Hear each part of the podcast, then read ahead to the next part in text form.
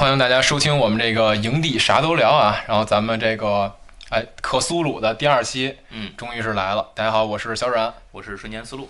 哎，咱们这期节目呢，就还是接着上上接着上期的聊。咱们上期呢是简单的把这个克苏鲁的背景开了个头，也叫起源嘛，对对吧？这一期呢，咱们就接着深聊一点，对然后聊聊后续的一些变化呢，和在克苏鲁体系里面一些外神的部分，嗯一些神的部分。然后最后呢，给大家聊聊克苏鲁和游戏的一些联系。对对，嗯那在这之前，我先得问你一下，因为这个之上一期节目里头，咱们提到了一个说法，早就有朋友们来问，啊。爱手艺是怎么回事？啊，对对对对对，呃，爱手艺呢，这个东西其实特简单，就是它的名字，它名字叫 Lovecraft，就是嗯 love 和 craft 拼在一起，love 是爱嘛，craft 也是手艺，所以叫做爱手艺了。对，就这么简单的一个一个事儿。对，和调料没关系，啊和调料都没有关系，和那个什么什么什么香，对，都没有关系叉。叉香都没有关系啊。行，那咱们这一期接着上期的聊一下吧。首先，我觉得上期小嗯阮你提到了一个重要的人物，咱们上期其实说的已经说到了这个嗯伦弗拉特，说到他已经去世了，对，吧没？错没错，那他死了之后呢，这事儿咱也说了，就是算是一个开端，那这事儿没完。对对对。呃那为什么没完呢？因为有一个传承者，你你也提之前次也提到过他的名字，，奥古斯托特雷斯就这个人，没错。那这小伙儿是怎么回事呢？你给大伙儿说说。啊，这个人呢，他是原来就是一个克苏鲁文化的爱好者，对，嗯。然后呢，他后来呢是觉得这个文化呢不能不能就这么没没了嗯。啊，然后呢，他就开始去推广这个文化，然后他呢和一个叫旺达莱的一个哥们儿，然后呢就成立了一个出版社吧，叫阿卡姆之屋，对，您听这名儿，哎，阿卡姆就是这个玩过看过蝙蝠侠的人，应该对这个名字都挺熟悉的，有个疯人院吧？对，阿卡姆疯人院，对。然后呢，呃，他们成立这个屋子之后，成立这个出版社之后呢，嗯就开始出版。对他们也得在屋里一样，对对，一样没错，的对，然后就开始出版之前洛夫克拉夫特的一些作品，对，整理出版，然后对对对这种编译啊等等。没错没错。然后他们最早呢是出的那个《画外之神》，和其他，其实是等于是他们拿到了呃罗夫克拉夫的作品的这个改编权和这个创作权，是的，是的，对，然后就把它变成了一整个开放的体系嘛，嗯之后有很多人去写，嗯然后呢，他们第一个出版的就是克苏鲁文学的一个合集，叫《画外之物》和其他，嗯啊，然后这个东西出版了之后呢。因为当时那个时代嘛，上次也大也给大家讲解释过那个历史背景，大家对这种东西呢很不不屑啊，根本就不感冒。然后现，在，哎，对，没错。然后一开始印了很多本，但是虽然只以五美元的价格去卖，但是也卖出了很少五美元也挺贵的了啊，是是，对对对对，只以五美元的价格卖呢，但是也只卖出了很少很少的一部分。现在让我花五美元，我都觉得挺贵的 我。是是是三十呢，好贵好贵的，对对对对。然后呢，呃，所以后来这个奥古斯托特雷斯这个人呢，就开始想办想办法去推广嗯这个克苏鲁文化。对他觉得怎么着呢？他想想最后一个方法就是把克苏鲁的这个体系，整个呢变得更通俗一点。对，就是如何让大众能够更容易接受它，而不是显得那么的难以理解。没错，没错，因为其实就当时的，都甭说当时的大众了，其实就咱们现在而言，去看当时罗夫克罗夫克拉夫特本人写的那些克苏鲁文学，对都会觉得有一点点燥，有一点点干燥，嗯然后有一点点的这个不知所谓，就是很乱、很碎片化的是是那种感觉。当然，其实它的内容是很好的。没错，然后呢，这个整个托雷呃特雷斯的这个想法呢，就是把这东西变得更被大众所接受。所以他就做了一个在后来看来争议非常大的一件事儿。对就是两方面吧。一方面，因为他本身是天主教徒，所以他把一些宗教思想带进来了，就是这个因为这个原本呢上期也说了，这个克总这个系列里头，原本按照洛克拉克特的想法是没有善恶这么对对说的，对对对对那么到了他这儿来讲，因为他本身是个天主教徒，他又想把这个东西变得更大众化，所以他自然他能借鉴什么呢？没错。最重要的就是借鉴圣经，呃，没错没错。借鉴这嗯。种西方神学的一些个宗教的这种、嗯。这种设定和想法，那就把它变成善恶，对。变得非常的明确，有对有错，那就是黑白两分，就变成了这样。是。呃，而且还赋予了很多各种属性上的元素，对。属性，水火风地，就是当时也是一个经典的设计吧。然后就开始把这些属性的内容呢强加到这些这里面的神神对明里面。不够呢，我就再创俩。哎，对，没错。其实按说这个东西能够变成一个所谓神话，就是能嗯变成一个神话嗯体系，这个应该说他算是功不可没。没错如果没错没错只靠洛夫拉夫的是不行的。对他其实在这方面，从推广上面，包括把这个形成一个体系上面的贡献，肯定是功不可没的。没错，对后代其实有这么多人能看到洛夫克拉夫特的小说，能喜欢他的文学，能接受这个文化，其实他绝对是功不可没的。对。但是有一些原指派的这种爱好啊者，可能就会觉得只他就是 对你就是异端啊，对吧？没错没错啊，你曲解了这个神意，他自己其实也说过，他自己说，如果他在晚年的时候说，如果我不是为了回忆，我绝对不会看自己写的那些多东西，嗯，因为他自己其实也觉得这么做他也是迫不得已。对。对，当时真的是为了说别让洛夫克拉夫的这个科苏鲁的这这个文学体系就这么丢失掉了，不太好。但是啊，嗯。咱应该这么说，对，也正是因为他做的这件事情，使得这件事确实达成了他的目的，就是嗯。得以保留、得以传播。没错，啊，以至于咱们今天一会儿咱们要说的这个电子游戏也好，嗯。或者说下期节目里咱们可能要谈到桌游的这些东西也好，呃，如果没有他的这套体系，什么这个元素体系、山河体系，你你怎么做？是 没错他没法把这东西进行一个具象化，或者进行一个系统的设计。您也看不见我们玩牌，没有克苏鲁牌可以玩。行，那咱们这个，我觉得特雷斯这块儿就聊聊到这样吧。咱们接下来说说这个克苏鲁体系里面所谓的这个神系。对，嗯，其实呃大，伙儿理一理。对对对，其实克苏鲁体系里面呢，呃，加上特雷斯之后的分类之后，大概是分这么三个神系，嗯，也就是所谓的外神、古神，还有旧日支配者。对，呃，大概是分这么三个系。那首先咱们先说说最牛逼的这个外神吧。嗯，那外神呢，也是呃按照设定就是伟大的外外星来的生物，嗯，然后曾经在地球上面统治过啊。对，您可别以为人类头一波。对，然后呢，它的这个呃，它整个的旅行的路线也不是说我只能在一个星球上面去进行统治，它可以是星际的穿越。是，对，然后呢，外神。我其实在第一期节目中，我给大家稍微提了一下，外神当中最强的主神就是阿萨，对，就是啊阿萨托斯。嗯他在整个里面的设计呢，是它是有序宇宙之外的一团暗星系，嗯是这样的一个设定。然后呢，上期也提到了，没有智慧，没有情感，就是混沌。对，也没有逻辑。对，没有逻辑，就是盲目吃鱼之神。我就是干一切，我就牛逼。对然后呢，呃，从他这个外神整个设定上讲呢，一开始是只有阿萨托斯这个这个东西，然后在他之后，他开始衍生出了所谓的外神当中三柱神，嗯，也就是刚刚咱们提到的另外几个，呃，是黑暗、混沌和无名之物，嗯是这样的三柱神。那么首先咱们来说说这个无名之物吧。啊嗯，无名之物，它名这个神的名字呢叫尤格索托斯。嗯嗯，那么它的形状就是从描述上来讲啊，它的形状是一些一直处于分裂和聚散状态中的彩色光球，对，彩色的泡泡吧，对就那种泡泡对你感觉是一泡泡的感觉。然后呢，它是属于。呃，按照里面设定，应该是仅次于阿萨托斯的一个外神，就是它是强大的时空之主。嗯，就是人类所谓的时间、空间的这些概念，对于他人根本就没有意义。对但它存在于宇宙产生之后的每一秒，任何一个地方，你可以说任何一个地方都有尤格萨尤格索托斯这个神的存在，。就是这会儿录音的时候他也在。哎，对，哎呦哎呦，大哥，你别打我。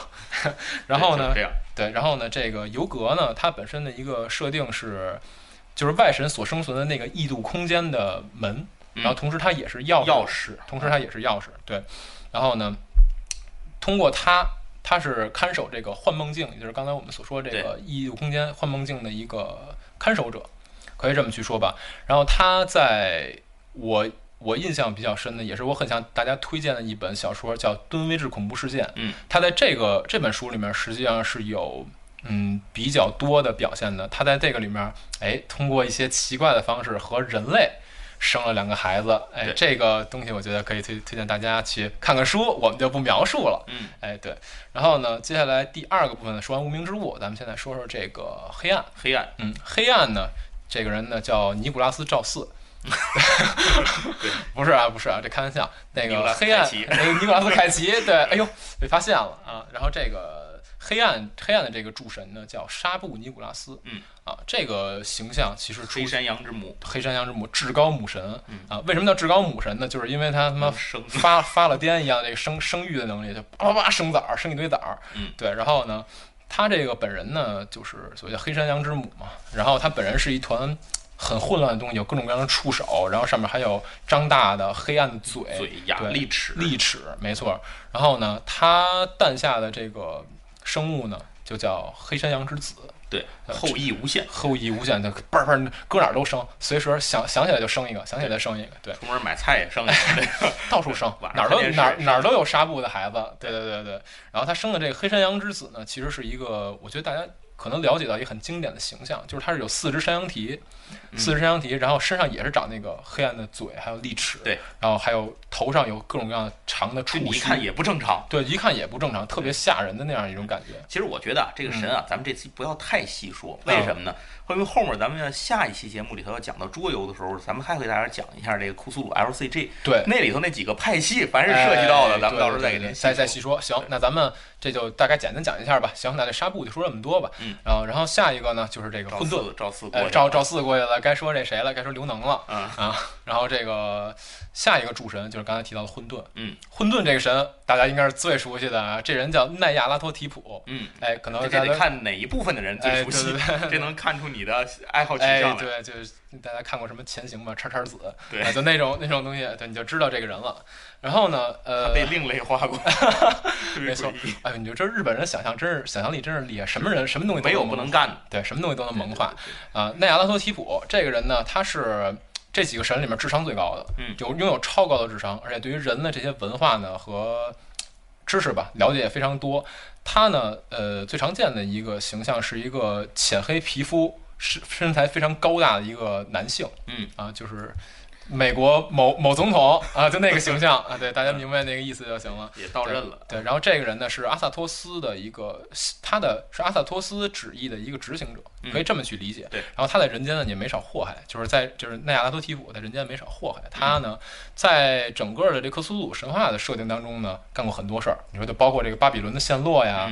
印加古城的消失啊，他参与过很多人类历史上重要的这种，而且一般都是悲剧性或混乱性、灾难性事件，就包括黑死病，然后原子弹这些，他都有参与。就这么就这么个货啊，就不多聊了，后面再说吧。然后呢，古神，古神这方面就是或者叫旧神啊，这方面其实挺神奇的。旧神其实是特雷斯，我觉得他自己。算是创造出来的，也不是创造出来吧，他延伸出来的东西。因为其实，在勒夫拉夫特本身的小说里面，没有太细写旧神这部分。没错，对。然后呢，这是他填充的比较多的一部分。对对对，因为旧神它实际上在设定上讲，他跟我们后面要讲的旧日支配者是一个对立的这么一个局面。然后呢，他所谓是帮人类，但其实不太算，我觉得算利用人类吧。是对。然后这里面，因为他不利用人类，他也刚不过人家。对。然后因为这里面。这里面的神呢，其实我就不多说了，就是一个巴斯特，一个长得像猫的一个一个神，还有一个叫深渊。这个其实巴斯特女神，这个在是埃及神话中的一个重要形象，没错。然后还有一个深渊之主诺登斯，就这两个是比较著名的，我就不再多讲了。然后接下来该讲最重要的就是支配者。哎，节目时间到了，哎，下一期再见。啊，呃，就是支配者这边是这样的，首先第一个最重要的。标志性人物克苏鲁，对克苏鲁，这个我觉得也不用太细说吧。我觉得大家海之主，大家对这人太了解了。对，然后过这因为这个为什么说过这个拍戏后面有？对，也放也放后面讲。对，然后再说一个，就是我估计大家也挺熟悉的黄衣之王哈斯塔。对对，这个哎也也过后面那个下下期节目里也有。对，简单说一句，还是说一句。对他就是黄衣之王本身。这个黄衣之王这件事儿本身不是克苏鲁体系当中的，它是呃另外一个叫罗伯特钱伯斯吧，好像叫。其实他好像诞生比那个克总更早。呃，对，从从这个文学的顺序上来讲是这样的。那本书就也有中文版，叫《黄衣之王》，大家可以找来看看。对，正好这本书呢也是推荐大家可以去看一下，我们就不细讲了。后面这个下一期节目咱们再再细讲。是，行，那然后呢，这个神系这边也给大家稍微梳理了一下。那么接下来呢，哎，咱们说说电子游戏，电子游戏这边了。对对对。电子游戏这边呢，我们其实跟我们做这节目的初衷都有关系，因为我们做这节目初衷呢，就是因为现在太多的电子游戏，包括说影视剧当中呢，都开始使用克苏鲁的梗。对，嗯，突然间感觉一夜之间有点泛滥。对对对对。前些年好像还难得，哎，这个有克苏鲁，这个感觉就觉得好像现在现在一看，哎，这没有克苏鲁，这感触。没错没错没错。对，然后呢，咱们。我先首先说一下这什么吧，咱们把它分个类，先说说网络游戏这边的。嗯，呃，网络游戏必须要提两个，就是撸啊撸跟 DOTA。嗯，英雄联盟先简单说说英雄联盟这边。对，有一个你神经病，你说这跟你屏幕有什么关系啊？对，很多人都觉得其实这两游戏他们跟克苏鲁会有关系吗？就是好像好像不应该有啊，但其实是有的。首先先说一下撸啊撸当中，撸啊撸当中有一个英雄叫安妮。嗯啊，然后这个英雄呢，在在整个的这个背景当中设定，她是两个。研习黑魔法的人生的孩子，嗯所以她在这里面的名称也叫黑暗之女。嗯，然后呢，呃，她从小就对魔法有着超凡的天赋。当然，这些东西呢，只是一方面。对另外一方面是特别重要的，就是她姓哈斯塔。啊，您这个一下就明白了吧？就刚才我们刚提过这黄衣之王，就对安妮姓哈斯塔。然后呢，呃，包括说她这个名号“黑暗之女”，嗯哎，我觉得这个其实已经很明显了，就是用梗已经用的很明显了。然后你想想，他姓哈斯塔，他爸肯定也姓哈斯塔，对对吧？然后，说，哎哎，对，也没准儿，没准姓王，没准姓王。隔壁老王家，对对对对对。然后呢，其实这老哈家的，对，然后其实这件事儿呢，就是感觉他跟这个黄金之王肯定是会有联是有联系的。是。那么撸啊撸这边呢，我就就说这么一个吧，其实还有，就先说一个吧。然后呢，DOTA 那边呢，嗯，主要说是装备。嗯呃，先说这个装备之前呢，我要提一个在克苏鲁体系当中出现的很多的一本邪典，叫《死灵之书》。对，《死灵之书》呢，在整非常重要？个对克苏体系当中设定是一个阿拉伯的诗人叫阿卜杜拉，他所著的一部邪典，嗯。里面有很多记载着黑魔法，包括邪神的召唤方式等等等等，反正都是邪恶的东西。也。不是好事儿，对，然后呢，据说这阿卜杜拉在写完这部书之后没多久就被诡异的巨大生物给杀掉了。嗯，啊齁了，对，反正就甭管怎么着吧，这件这个书就是很邪恶就是了。嗯呃，其实死灵之书 说了，大家玩过 DOTA 肯定就都知道了，DOTA 里面有件装备就叫死灵书，死灵之书啊，对，就叫死灵书，能召唤这个一些已死的生物帮你干架啊，这么一个东西。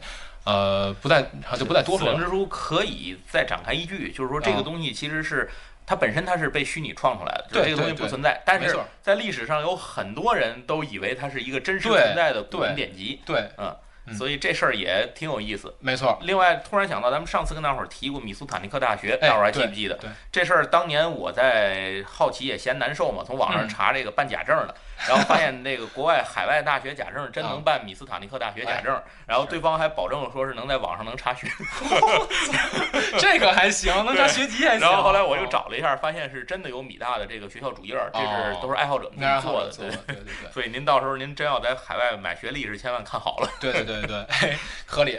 对，然后呢，呃，说完这个死灵之书，咱们再说另外一件装备，叫达贡之神力。嗯，哎，这个如果看过克苏鲁的人，其实对这名字就已经很达贡嘛，对，也有。本身是一个单独的故事，对对对对，然后 DOTA 里面呢，咱们就管它叫大根或者叫红杖，就这么个东西。然后呢，达贡这个刚才瞬间已经提了一句了，达贡其实是。呃，在整个克苏鲁体系当中是属于深潜者的父神，嗯，因为深潜者他是有父神跟母神，父神呢叫达贡，母神叫海德拉，嗯，然后呢，所有这些所谓的深潜者就是半人半鱼的这样的一种生物，可不是美人鱼啊，哎，不是啊，不是啊，可不，是吓死你！是那个长得可怕的那种嗯。对，然后呢，这个深潜者他们都信奉父神达贡和嗯母神这海德拉。那么达贡之神力这东西呢，我觉得也不用多解释了，名字里边已经很很清楚了。对，呃，还有一个什么食尸鬼臂章，那个我就不多讲那个比较复杂。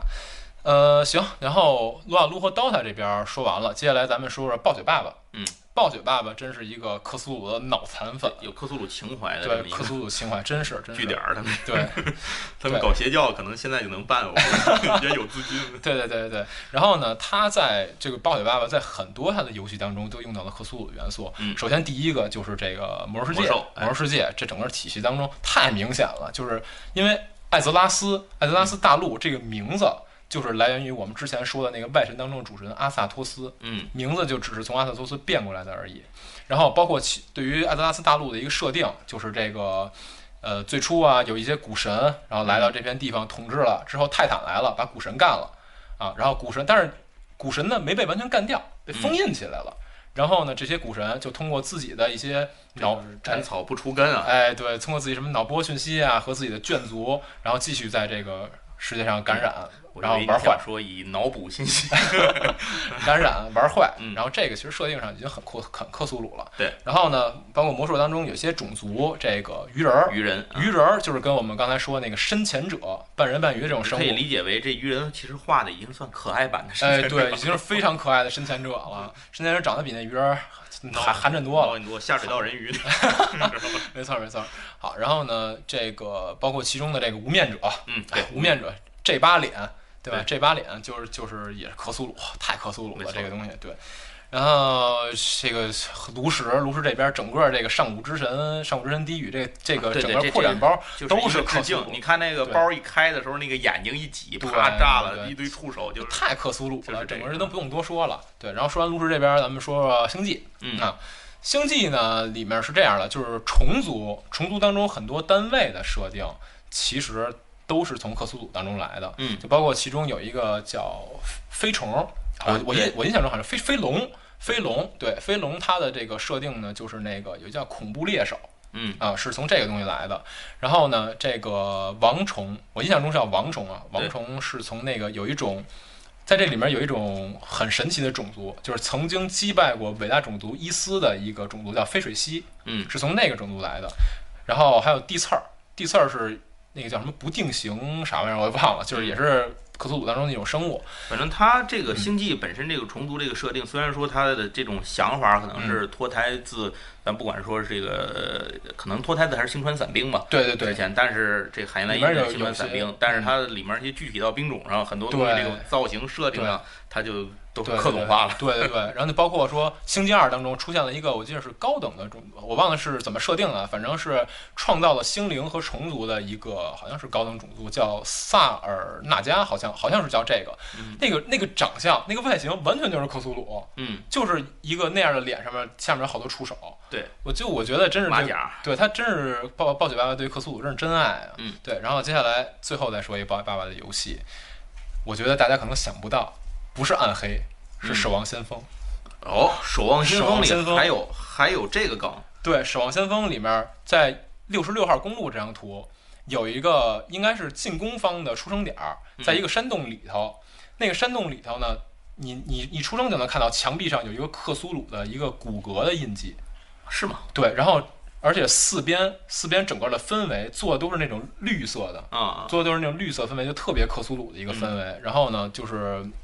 我当时是真没想到《守望先锋》这游戏里面也能有克苏鲁元素，但是我那次玩了玩到之后，我真是觉得，哎，暴雪吧可以的，这波这波可以的，对，给你留了彩蛋，哎，对，然后咱们网络游戏这边就暂时就说这么多吧，然后呢，接下来说主机游戏那边，呃，主机游戏这边呢，我觉得有一个人是不得不提的，就是宫崎英高，嗯。嗯，这个人呢，就是我觉得大家其实应该还算熟悉，就是《黑暗之魂》系列，魂系列，《黑暗之魂》啊，《恶魔之魂》，包括《血缘诅咒》。整个呢，呃，这个这整个系列作品的制作人，这个人呢，真的是对克苏鲁，我觉得爱到骨子里的感觉了。然后呢，他我们对对于他的了解呢，就是这个人其实是两部作品的脑残粉，一个是克苏鲁，嗯，一个是这个剑锋传奇，啊，对。然后他他呢，把这两个东西呢，经常会进行结合或者拆分。那么其实黑暗之魂呢，是把两种东西进行结合的这么一种这么一种产物。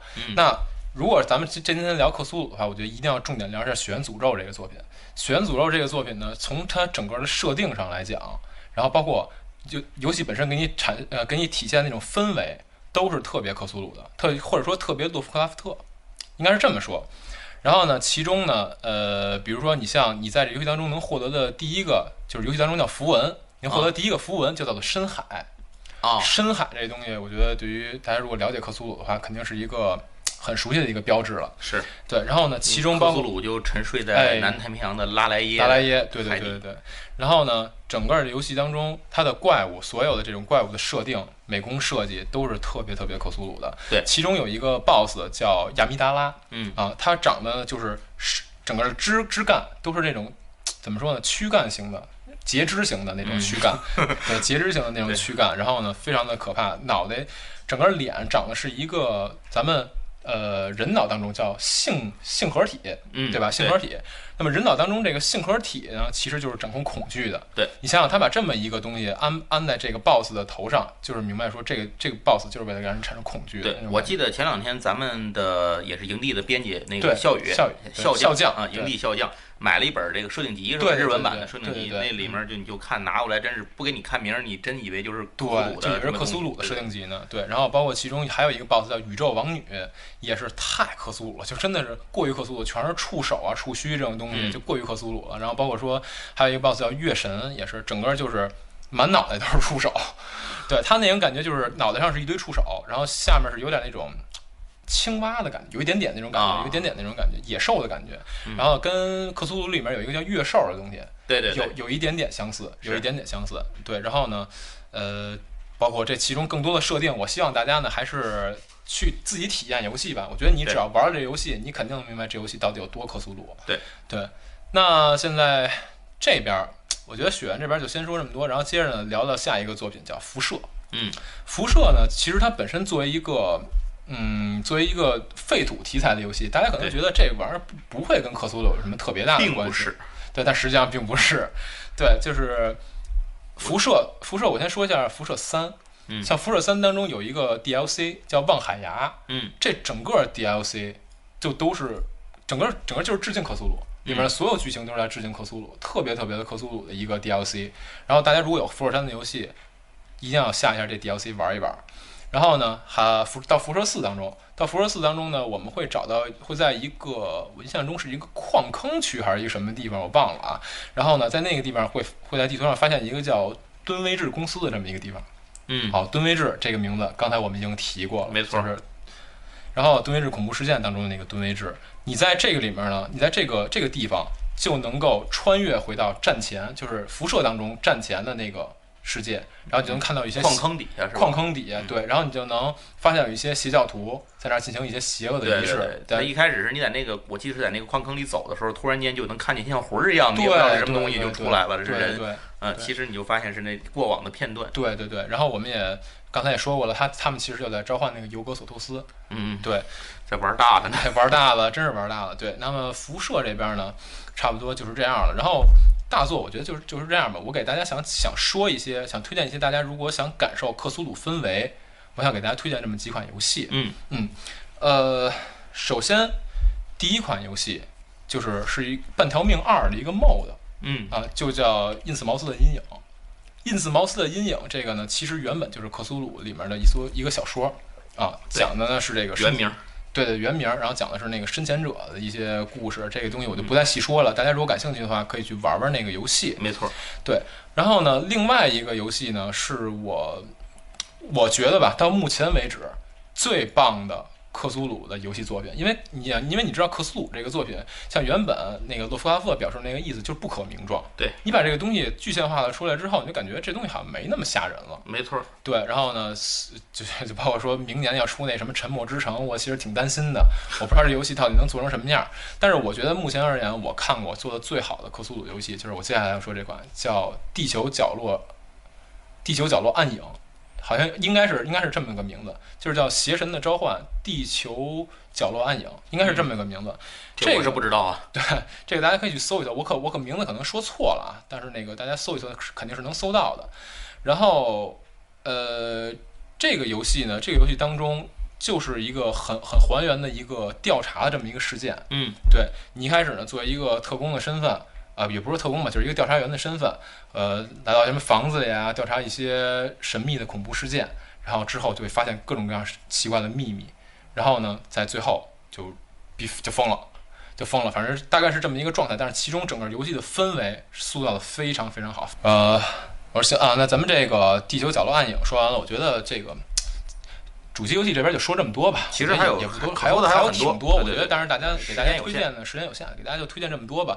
呃，然后这期节目呢，差不多咱们内容就到这儿了。下一期呢，我们主要会说一下这个关于克苏鲁的桌游啊，对，还有包括说跑团啊这方面的一些事情。大家如果感兴趣的话呢，哎，下期记得接着听啊。对，也保不齐中间插个别的。哎，对，然后之前我们那个一直没说的那个神系的这件事儿，我们下一期呢会再细说一下。对，捋着游戏给您细说。对，行，那咱们这期节目就先到这儿吧。好嘞，嗯，再见。好嘞，大家再见。